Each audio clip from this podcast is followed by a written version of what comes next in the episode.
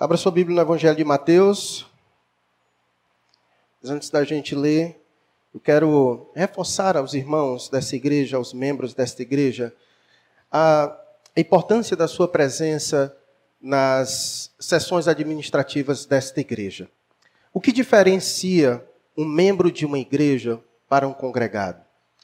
Um membro de uma igreja é aquele que o seu nome não somente está no hall de membros, mas o membro de uma igreja é aquele que tem responsabilidades e compromissos com a sua igreja local, de tal maneira que a sua voz ela é decisiva nas questões da vida da sua igreja local. Então, é extremamente importante que todo primeiro domingo do mês, os irmãos que são membros desta igreja se esforcem para estar presentes. Porque é lá que nós resolvemos todas as coisas, é lá que nós discutimos todas as coisas, e sua voz é importante. É importante que você esteja.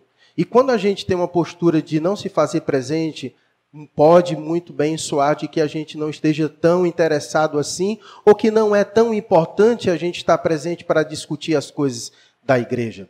Então é muito importante que você se faça presente. Todo primeiro domingo do mês, se programe para você estar presente, para que você esteja juntamente conosco, tomando as decisões da igreja, acompanhando a igreja, acompanhando os relatórios financeiros, as prestações de contas, tudo isso é extremamente importante para a sua vida, tá certo? E também para esta igreja. Então, se programe para que você possa estar aqui todo primeiro domingo de cada mês.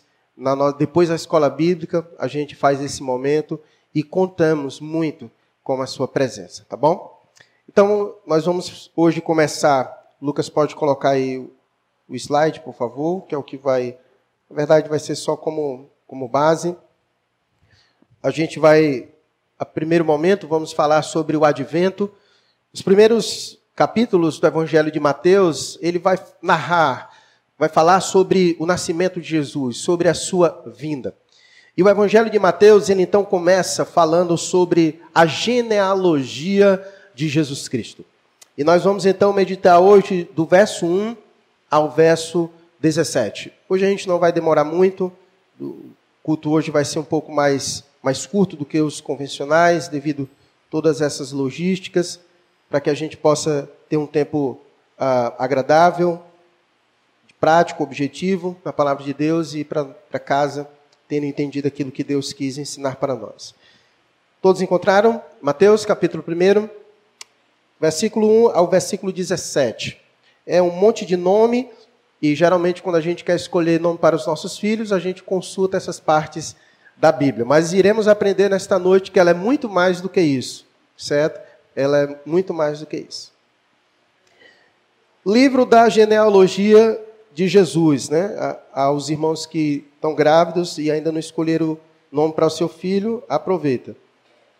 Genealogia de Jesus Cristo, filho de Davi, filho de Abraão. Abraão gerou a Isaac, Isaac a Jacó, Jacó a Judá e a seus irmãos, Judá gerou de Tamar a Pérez e a Zera, Pérez gerou a Isron, Isron a Arão, Arão gerou a Aminadab, Aminadab a Naasson, Naasson a Salmão, Salmão gerou de Raabe a Boaz, este de Ruth gerou a Obed, e Obed a Jessé. Jessé gerou ao rei Davi, e o rei Davi a Salomão, da que fora mulher de Urias. Salomão gerou a Roboão, Roboão a Abias, Abias a Asa. Asa gerou a Josafá, Josafá a Jorão, Jorão a Uzias. Uzias gerou a Jotão, Jotão a Acás, Acás a Ezequias. Ezequias gerou a Manassés, Manassés a Amon, Amon a Josias, Josias gerou a Jeconias e a seus irmãos no tempo do exílio na Babilônia. Depois do exílio na Babilônia, Jeconias gerou a Salatiel e Salatiel a Zorobabel. Zorobabel gerou a Abiúde, Abiúde a Eliaquim, Eliaquim a Azó. Azó gerou a Sadoc, Sadoc a Aquim, Aquim a Eliúde. Eliúde gerou a Eleazar, Eleazar a Matã, Matã a Jacó. E Jacó gerou a José, marido de Maria, da qual nasceu Jesus, que se chama o Cristo. De sorte que de todas as gerações, desde Abraão até Davi, são 14. Desde Davi até o exílio na Babilônia, 14. E desde o exílio na Babilônia até Cristo, 14. Vamos orar. Pai querido, queremos te agradecer. Agradecer ao Senhor pelo privilégio que temos de nos reunirmos neste lugar, na viva esperança de que o Senhor se faz presente aqui em nosso meio pois o Senhor é o nosso Deus, é o Deus da igreja de Cristo Jesus. E, ó Deus, nos alegra em poder estar aqui na companhia dos nossos irmãos, em torno da tua palavra, para ouvir o Senhor, aquilo que o Senhor tem a nos dizer. Sabemos que o Senhor se revelou mediante as Escrituras e que, por meio do teu Espírito Santo, o Senhor nos ilumina a termos a compreensão devida. Pai, nos abençoe nesta noite. Que o Senhor nos ajude a compreender a tua palavra Sabemos que toda a Escritura é inspirada por Deus, inclusive partes como essa. Nos ajuda, Deus, a entender o propósito e a razão pela qual o Senhor nos deu a revelar todos estes nomes e essas genealogias. Pai, nos abençoa. Que o Senhor nos instrua. Possamos sair daqui hoje edificados pelo conhecimento da tua palavra. Pai, não permita com que o calor ou que qualquer outra coisa seja empecilho a nós porque por esta causa, ó Deus, por amor à tua igreja, por amor ao Senhor, estamos hoje aqui, ó Deus, para engrandecer ao Senhor. E é assim, Deus, que nós oramos a Ti, no nome de Cristo Jesus. Amém. Meus queridos irmãos, eu acredito que os evangelhos são livros muito importantes e muito riquíssimos para todos nós. Geralmente, quando uma pessoa se converte e ela conhece a Cristo Jesus, eu sempre indico que ela faça a leitura dos evangelhos. Qual é a característica dos evangelhos? Os evangelhos, eles não são uma biografia acerca de Jesus Cristo. Os evangelhos não se propõem a falar minuciosamente sobre Jesus Cristo. Os evangelhos, na verdade, eles narram um momento específico da vida de Jesus, o momento em que ele inicia seu ministério e praticamente os momentos finais de sua vida. Pouca coisa nós conseguimos obter de informação, por exemplo, sobre a infância de Jesus Cristo. A Bíblia fala muito, muito, pouco. O Evangelho de Lucas é que cita um pouquinho naquele momento em que ele vai a Jerusalém com seus pais e que ele se perde, coisas muito pouco que nós conseguimos encontrar da vida de Jesus Cristo. Portanto, aqueles filmes que talvez você já tenha assistido, de Jesus quando criança, que ele ressuscita a pombinha, que morre, meus irmãos, isso aí não tem nada a ver nas Escrituras, tá? Não existe nenhum documento inspirado por Deus que nos dê informações acerca da infância de Jesus, da adolescência, ah, Jesus era um aborrecente. Meus irmãos, não tem informações sobre isso. A Bíblia fala pouco sobre é, detalhes específicos da vida de Jesus, mas os evangelhos têm uma, um objetivo de apresentar os feitos de Cristo Jesus, em especial do seu ministério, sobre a, aquilo que ele veio fazer, a razão, a sua morte e a sua ressurreição. Então, praticamente, os evangelhos têm esse objetivo. E por isso é importante nós estudarmos os evangelhos. E talvez na sua leitura dos evangelhos, você se depara com repetições. Você começa a ler Mateus, depois você vai para Marcos, depois você vai para Lucas, e você começa a perceber que algumas coisas que você leu em Mateus parece que está se repetindo em Marcos e em Lucas, e você, ah, isso aqui eu já li, e você vai passando direto, né? Não faça isso, certo? Eles têm um objetivo é, de serem assim. Na verdade, os três primeiros evangelhos, Mateus, Marcos e Lucas, eles são chamados de evangelhos de livros sinóticos. O que significa dizer que esses livros são livros sinóticos? Sinóticos significa, a palavra do grego é ver junto. Significa dizer que eles compartilham da mesma visão, do mesmo pensamento, do mesmo ponto de vista. Tanto Mateus, quanto Marcos, quanto Lucas escreveram de um mesmo ponto de vista acerca de Jesus. Por isso que quando você lê os três, você vê muita semelhança entre eles. Muitas coisas que Mateus escreveu, você vai ver em Marcos e em Lucas e vice-versa. Porque há essa, esse ponto de vista muito comum entre esses evangelhos. O evangelho de João é chamado de um evangelho atípico, ele já é diferente desses três que são bastante semelhantes. Mas, se você fizer um estudo minucioso, e como nós faremos nesse presente momento no evangelho de Mateus, nós iremos perceber que em Mateus tem coisas que é só em Mateus e que não tem em nenhum outro evangelho.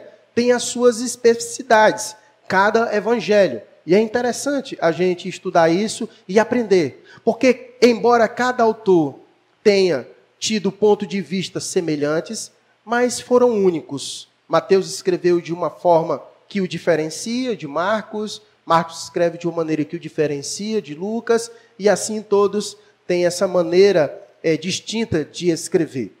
Há uma certa discussão que gira em torno dos evangélicos, de, dos evangelhos, de quem escreveu primeiro, quem pegou quem, a fonte que. Eu não vou entrar nesses, nessas questões teológicas, mas eu quero dizer para você o que eu penso de cara. Acredito que todos os outros se recorreram ao evangelho de Mateus. Acredito que os outros tomaram como evangelho de Mateus como base para ah, escrever. Outros vão dizer que foi de Marcos. Eu não vou entrar nesse, nesse debate nem nessa questão. A questão principal é que todos vão narrar sobre Jesus Cristo, e isso é o mais importante. Quem escreveu primeiro, quem usou de outro para escrever e ajudar na sua cópia, não importa. O que importa é que tanto Mateus, tanto Marcos, quanto Lucas e quanto João, todos eles são inspirados. E não existe um que seja mais inspirado do que o outro. Todos eles são inspirados no mesmo nível. Então encerra a conversa e passa direto dessa discussão, certo? Porque é o mais importante você saber é, sobre isso, tá? E cada um, eles também escreveram de uma maneira peculiar para aqueles que iriam ler os seus escritos. Mateus, ele se diferencia dos demais, porque Mateus ele escreve para um público judeu. Ele tem como objetivo escrever para o povo da sua própria nacionalidade. Então, Mateus escreve para fortalecer a fé dos judeus que tinham se convertido. Então, o seu objetivo, o seu público, é escrever para o seu povo, para os judeus. Tanto é que ele usa linguagem, uma linguagem muito apropriada para os judeus. Por exemplo, Mateus, ele é o único que vai usar a expressão reino dos céus diferentemente dos outros que usa a expressão reino de Deus. Por que que Mateus, por exemplo, não usa a expressão reino de Deus e usa a expressão reino de céu? Porque os judeus, eles eram muito criteriosos ao falar o nome de Deus. Então eles não saíam dizendo o nome de Deus de qualquer maneira e toda hora. Eles tinham uma certa restrição. Então, por isso que Mateus, ele então, quando vai falar sobre o reino, ele diz reino dos céus. Ele não fala reino de Deus, justamente porque os judeus não têm esse costume de estar o tempo inteiro falando o nome de Deus. E só no Evangelho de Mateus ele fala reino dos céus 30 vezes. 30 vezes. Então é, é uma, uma quantidade significativa. Então, para ele não ficar dizendo o tempo todo Deus, Deus, Deus, ele usa a expressão reino dos céus. Então, essa é uma das muitas diferenças que nós veremos no Evangelho de Mateus, que o diferencia dos demais é, evangelhos, ok? E diferente dos demais evangelhos, Mateus começa com uma genealogia. Nem os outros começam com a genealogia. Lucas vai apresentar, se eu não me engano, acho que é no capítulo 3, mas Mateus começa com a genealogia já no capítulo 1. A primeira coisa que ele vai dizer acerca de Jesus Cristo é falar sobre a genealogia. E como eu disse, eu sei que quase ninguém gosta de genealogias. Seja bem sincero, quando você leu Mateus, você leu a genealogia? Nome por nome, ali, que bênção, que coisa maravilhosa, né? Mas não foi para escolher o nome dos filhos, não, né? Leu porque queria saber mesmo os nomes, né? Pronto. Irmãos, isso é importante. A primeira coisa que nós precisamos aprender sobre isso é que se Deus fez questão de que esses nomes ficassem registrados, é porque tem a sua relevância. Porque a Bíblia diz que toda a escritura é inspirada por Deus. Inclusive essas partes que às vezes a gente não tem muito apreço. Mas isso também é uma questão cultural. Nossa cultura não tem muito apreço por questões genealógicas. Quer ver um exemplo disso? Como era o nome do seu tataravô? Você não sabe. Nossa cultura não tem esse hábito. Não é da nossa cultura memorizar e conhecer a nossa árvore genealógica. Não é da nossa cultura fazer isso. Nós não conhecemos, nós desconhecemos os nossos antepassados. E quando nós desconhecemos os nossos antepassados, nós não conhecemos a nossa história. Eu não sei de onde eu vim, eu não sei quem foram os meus antepassados, não sei o que eles fizeram, não sei nem como foi que eu cheguei aqui, eu não conheço a história da minha família. Então nós temos muita dificuldade com isso. Na cultura oriental, não.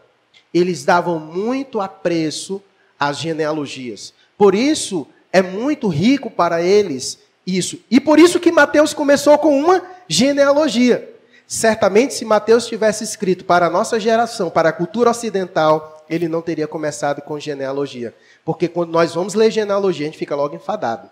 A gente já quer logo pular. Gente, mas para eles não. Opa, genealogia, isso é importante. Esse a quem ele vai falar, ele vem de onde?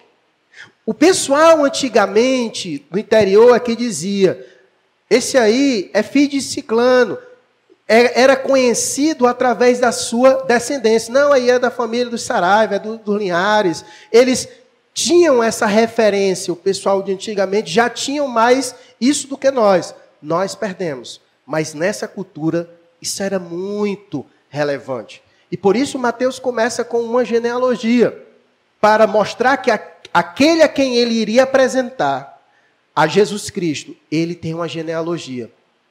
Então não era um Zé Ninguém.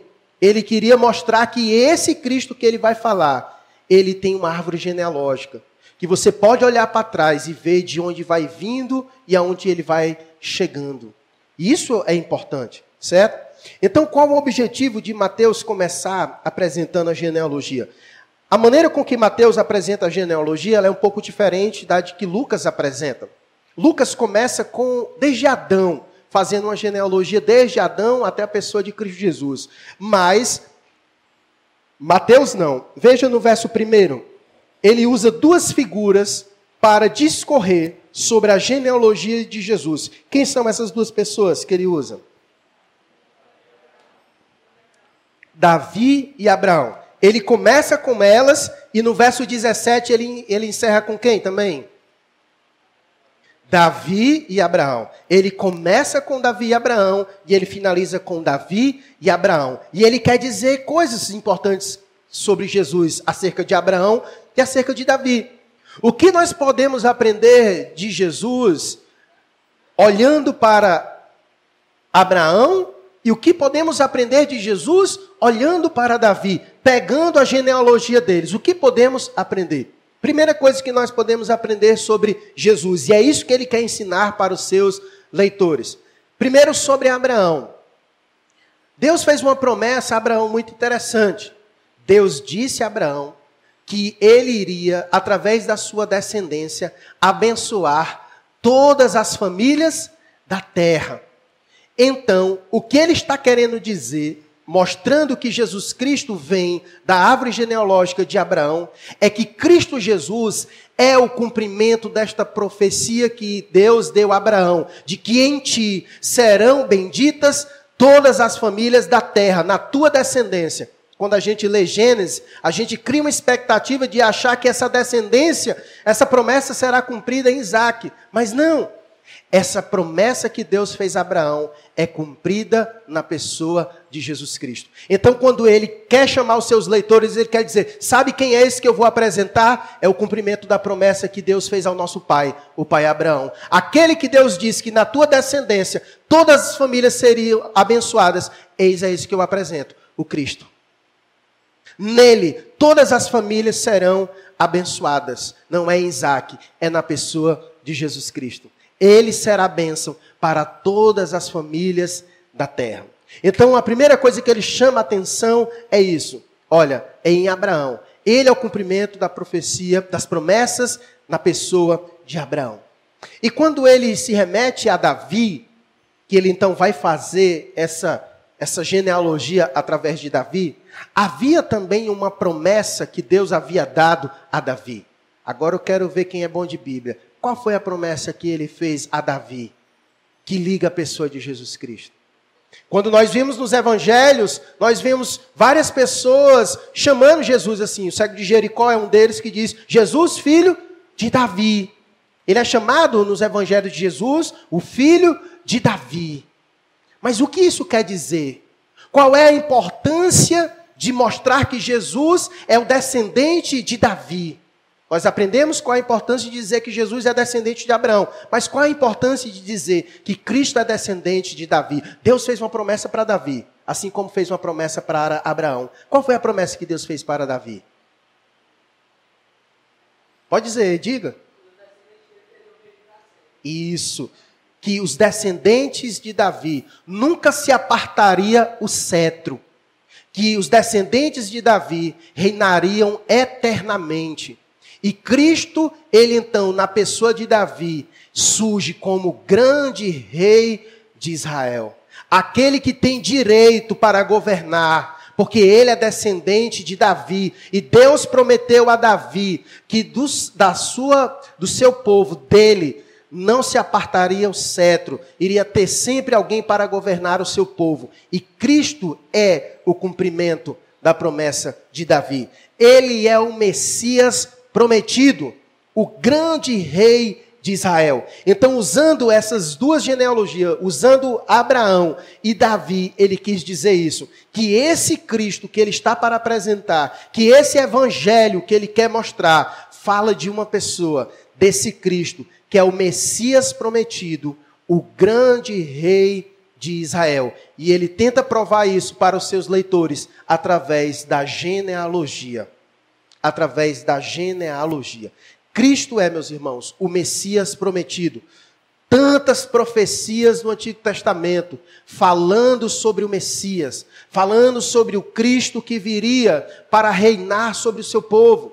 E os judeus aguardavam esse Cristo que viria. Na verdade, os judeus ainda aguardam porque eles acreditam que esse Cristo virá com muita pompa. Eles não conseguiram perceber que o Cristo que veio era ungido de Deus, o Messias. Porque a Bíblia diz que ele veio para os seus, mas eles não receberam.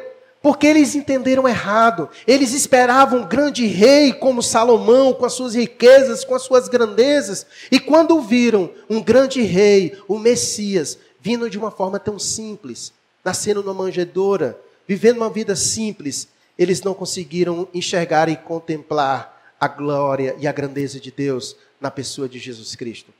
Mas a ideia de Mateus é mostrar que, embora eles estivessem equivocados, mas esse Cristo que ele apresenta, ele é o Messias prometido, o grande rei de Israel. E sabe uma, uma das coisas que eu fico maravilhado quando eu vejo histórias como essa? É como Deus vai controlando a sua história. Como Deus foi coordenando as genealogias, como Deus foi fazendo com que não se perdesse de vista o seu propósito, o seu objetivo de trazer o Cristo ao mundo através dessa árvore genealógica. E isso é interessante, porque isso nos mostra como Deus é soberano sobre a história. Essa história da humanidade, meus irmãos, a qual nós estamos inseridos, Deus é o autor. Ele mesmo pensou nessa história, ele criou essa história, e ele então veio coordenando. Ele chegou a Abraão, Abraão nem o conhecia, Deus se revelou a Abraão, e então fez promessas a Abraão. E não foi Abraão que fez promessas a Deus, mas Deus fez promessas a Abraão. E Deus disse que iria cumprir essas promessas, e nós vimos no Antigo Testamento Deus cumprindo essa promessa, Deus conduzindo a descendência de Abraão até chegar na pessoa de Jesus Cristo. E assim nós vimos também Deus fazendo com Davi, Deus cumprindo aquilo que ele havia dito, inclusive alguns reis que vieram da linhagem de Davi fizeram muitas bobagens, e que nem mereciam estar sentados lá, mas como Deus havia prometido, e como Deus disse a Davi que viria de lá e que de lá jamais apartaria o cetro, Deus foi cumprindo. Deus governando a história, mostrando como Ele é soberano, ainda que houvesse todo o impedimento, ainda que as forças do mundo tentando impedir a obra de Deus, tentando matar as descendências, tentando destruir, Deus lá, dirigindo, coordenando, guiando, mostrando a sua soberania. Veja o nascimento de Jesus Cristo, como nós veremos logo mais à frente, como foi tumultuado tantas tentativas para impedir com que o menino nascesse, para que a profecia e a promessa não se cumprisse. E nós vimos Deus cuidando, Deus direcionando, porque Deus é soberano, é Ele quem controla a história da humanidade. Então, por isso que essa história é bela. E quando nós olhamos para os nomes aqui registrados, nós vimos, inclusive, muitos personagens que nos chamam a atenção. Nós vimos Abraão. Quem era Abraão? Antes de Deus chamar. Abraão era um homem idólatra. Abraão era um homem perdido. Abraão não conhecia o Deus de Israel. E Abraão era um homem que servia a outros deuses. Aí nós vimos outros personagens aqui que nos chamam a atenção. Raabe. Raabe era uma prostituta. E nós vimos na genealogia de Jesus, nós vimos Ruth, que era uma estrangeira, uma moabita do qual o próprio Deus proibiu de qualquer moabita participar das assembleias de Deus. Nós vimos Jacó, que tramou com sua mãe para ter a progenitura. Veja como Deus foi coordenando as coisas. Vejamos Roboão, que dividiu as tribos de Israel. E o que dizer de Manassés? Veja, que coisa maravilhosa. Todos falhos e imperfeitos e Deus fez isso para mostrar que o controle da sua história não depende de nós, não depende de mim e não depende de você. Ele apenas nos usa, apesar de quem nós somos. E isso para mostrar nos séculos vindouros o tamanho da sua graça, de derramar sua graça, de escolher nós imperfeitos, de nos incluir nessa história, como nós aprendemos hoje na história da igreja. Que privilégio! Nós que outrora estávamos perdidos, desgarrados, como todos esses aqui que foram citados, homens que tiveram uma vida muito ruim, que não conheciam nem a Deus, que tiveram um testemunho péssimo, mas mesmo assim, Deus derramou sua graça sobre a vida deles. Assim como nós também. Deus derramou sua graça sobre nossas vidas e nos incluiu nessa história. Nos incluiu nessa história que teve um início antes da fundação do mundo.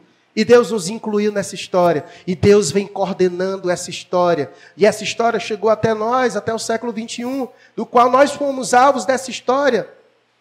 E essa história ainda continua.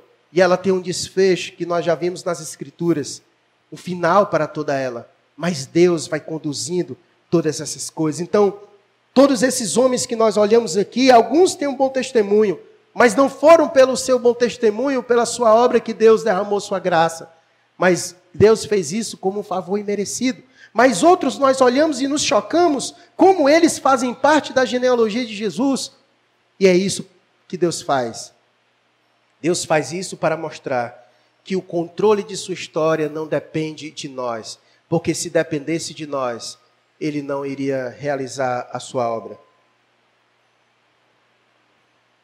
Mas ele apenas nos usa, apesar de quem nós somos. E isso para mostrar nos séculos vindouros a sua graça. Por isso, a glória não pode ser do vaso, mas do tesouro que há lá dentro dele.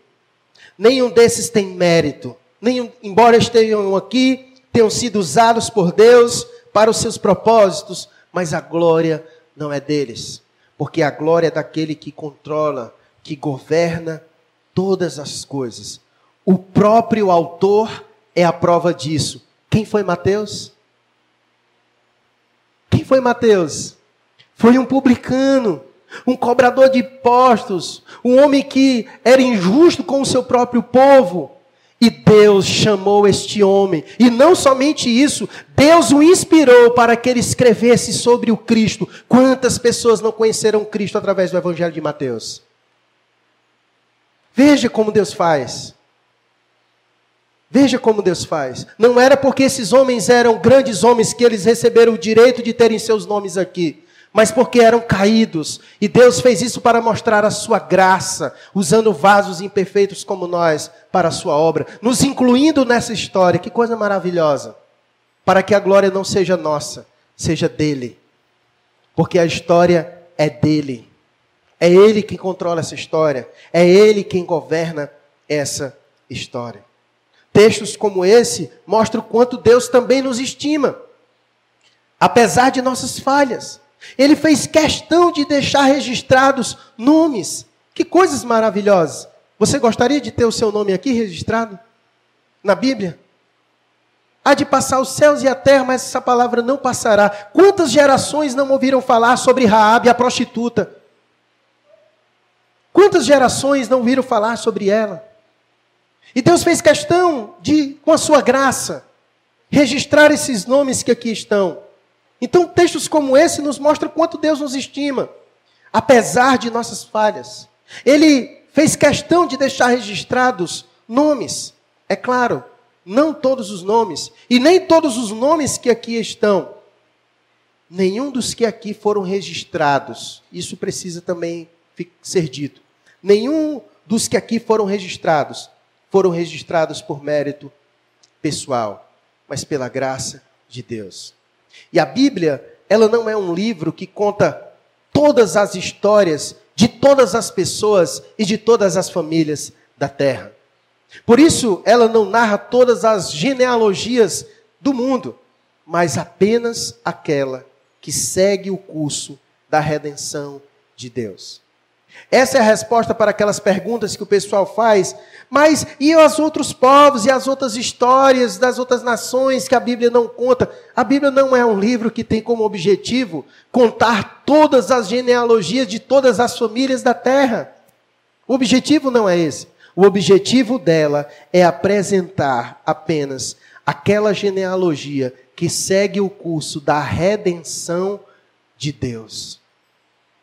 Por isso ele fez isso. Se nós pegarmos a de Lucas, vai até Adão. Vai até Adão. Mas ele pega aquela genealogia que ele traçou, que ele vem pegando ela para mostrar o curso, o caminho da redenção dele até a pessoa de Jesus Cristo.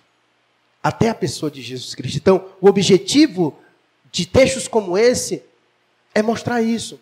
Mas uma coisa interessante, embora o meu nome e o seu não esteja aqui neste livro, nas Escrituras, mas uma coisa é certa: se nós estivermos em Cristo Jesus, então certamente os nossos nomes estão, sabem que? Em um outro livro. Muito mais importante do que esse. Que é isso? Está dizendo que tem outro livro mais importante do que a Bíblia? É isso sim. É isso. Porque nem todos os nomes que aqui estão registrados, não nessa genealogia, mas na Bíblia, quer dizer que foram homens de Deus. Nem todos os nomes que aqui estão quer dizer que são pessoas que foram salvas por Deus. Nem todas que aqui estão. Aqui existem várias pessoas que foram usadas pelo maligno. Inclusive, o próprio Deus cita um nome aqui de vários. Isso não quer dizer porque os nomes deles estão aqui na Bíblia que eles foram salvos por Deus. Não. Por isso que existe um livro muito mais importante do que esse. Esse, na verdade, fala desse outro livro que é mais importante do que ele. Então, embora o meu nome e o seu não esteja aqui, mas o mais importante não é nem que ele esteja aqui, mas é que ele esteja em um outro livro. Porque existe um livro em que todos os que lá estão escritos é porque foram salvos por Deus. E é por isso que nós devemos nos alegrar, não pelo nosso nome estar aqui ou não está, mas o nosso nome está no livro da vida. E foi isso que Lucas disse no capítulo 10, no verso 20, quando o Senhor comissionou os discípulos e eles foram, e através do poder do Espírito, do Evangelho, eles expulsaram muitos demônios e eles voltaram alegres e felizes. E Jesus olha para eles e diz: Olha, não fiquem contentes com isso, não. Alegrem-se não porque os espíritos se submetem a vocês, mas se alegrem porque o nome de vocês está escrito no livro da vida. E isso é mais importante. E a única maneira, meus irmãos, de nós termos o nosso nome escrito nesse livro que é maior do que esse, é crermos nesse Jesus que Mateus apresenta como o Messias, o grande rei de Israel. Porque esse Messias, esse grande rei de Israel que Mateus apresenta, ele é o caminho, a verdade e a vida. E sem ele, ninguém pode ir ao Pai. E é só por meio dele que os nossos nomes são escritos no livro da vida. E Mateus vai apresentar, como veremos mais à frente, que esse Cristo, o Messias prometido, o grande rei de Israel, veio para salvar os pecadores, dos quais todos nós somos. Todos nós somos. Então, muito mais importante do que ter o nosso nome aqui, é ter o nosso nome no livro da vida. Mas para nós termos o nosso nome no livro da vida, nós precisamos crer nesse Cristo que Mateus apresenta, neste livro. Para que o nosso nome seja escrito em outro livro, nós precisamos acreditar neste livro. Porque é este livro que fala do outro livro. É este livro que Mateus deseja apresentar o Cristo, o único que pode escrever o nosso nome no outro livro. Então nós precisamos crer nele. E o objetivo de Mateus é fazer com que os seus leitores creiam nele. Quando nós vemos o final do Evangelho de João, ele sintetiza bem o objetivo de todos os evangelhos. Todos os milagres que nós vemos Jesus realizando nos evangelhos, todas as curas, todos os prodígios, têm um único objetivo: é de mostrar que Cristo é o Salvador e que todos que creiam nele sejam salvos.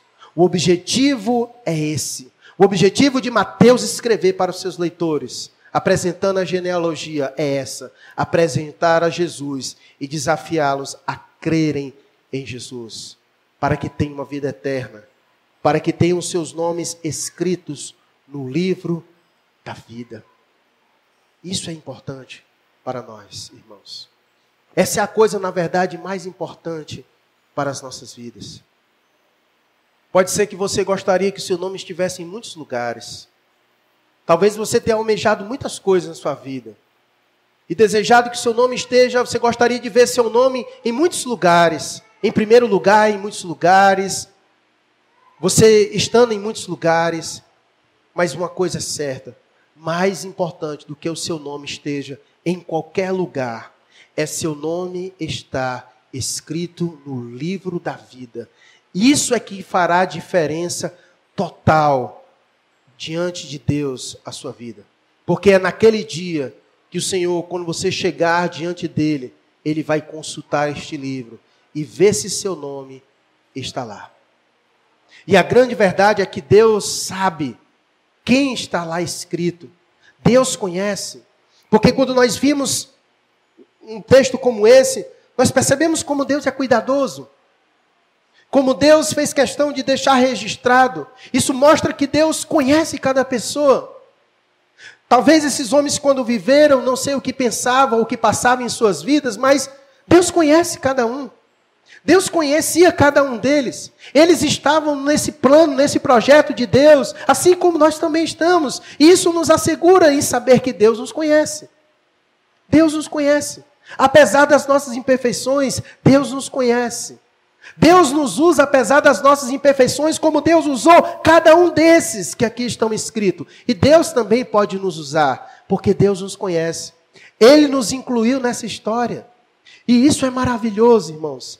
Deus conhece como foi lido aqui o texto pela irmã a grandeza de Deus, a soberania de Deus. Deus conhece inclusive todas as estrelas que Ele mesmo criou. Ele conhece cada uma delas pelo nome, quanto mais nós. Por isso essa quantidade de nome, porque Deus nos conhece pelo nome. Ele nos conhece pelo nome. Não somos desconhecidos dele. Se Ele conhece cada estrela pelo seu nome, Ele também nos conhece pelo nome. E se nós estamos em Cristo, Ele escreveu os nossos nomes no livro da vida. E isso é maravilhoso. Isso nos assegura, isso nos dá segurança de saber que estamos seguros, porque nosso nome lá está. E como eu disse, só há uma maneira dos nossos nomes estarem escritos lá, se nós crermos em Jesus, nesse Cristo que Mateus apresenta, de Abraão a Davi, o Messias, o Cristo de Deus, o grande rei de Israel. É verdade que os judeus não reconheceram assim, mas a Bíblia também diz que no último dia o grande rei de Israel voltará. Não mais como ele veio a este mundo, como veremos nas próximas mensagens. Não mais um Cristo simples, não mais um Cristo de uma forma ah, tranquila neste mundo. Nós veremos um Cristo vindo em glória, na sua majestade, o grande rei de Israel, instaurando o seu reino neste mundo e governando este mundo com cetro de ferro, com mãos de ferro, governando e reinando este mundo. E coisa boa é saber que aqueles que estão escritos no livro da vida reinarão com Cristo nesta terra, neste mundo. Que coisa maravilhosa. Então eu quero finalizar dizendo isso para você que o Senhor nos usa, apesar das nossas imperfeições. Ele planejou essa história. Assim como nós vimos aqui vários nomes que ninguém daria nada por eles, mas Deus, para mostrar a sua graça, Deus foi escolhendo pessoas, Deus foi chamando elas a fazerem parte dessa sua maravilhosa história. E Deus dá importância a cada um de nós, por isso Ele nos conhece pelo nome. Mas, como eu disse, mais importante do que ter o nome escrito aqui é ter o nome escrito no livro da vida. E só por meio de Jesus que nós conseguimos ter nosso nome escrito aqui. Se você tem dúvida se o seu nome está ou não, esse é o momento de você colocar sua vida diante de Deus. E se Deus tem lhe chamado a participar dessa história, receba Cristo como Senhor e Salvador de sua vida para que Ele coloque seu nome escrito no livro da vida. Ore a Deus nesse momento. Agradeça a Deus pelo privilégio de fazer parte dessa história. Se você tem convicção da sua salvação, do seu chamado de Deus, agradeça a Deus. Porque apesar de quem somos, Deus nos chamou a fazer parte dessa história. E por isso nós estamos aqui.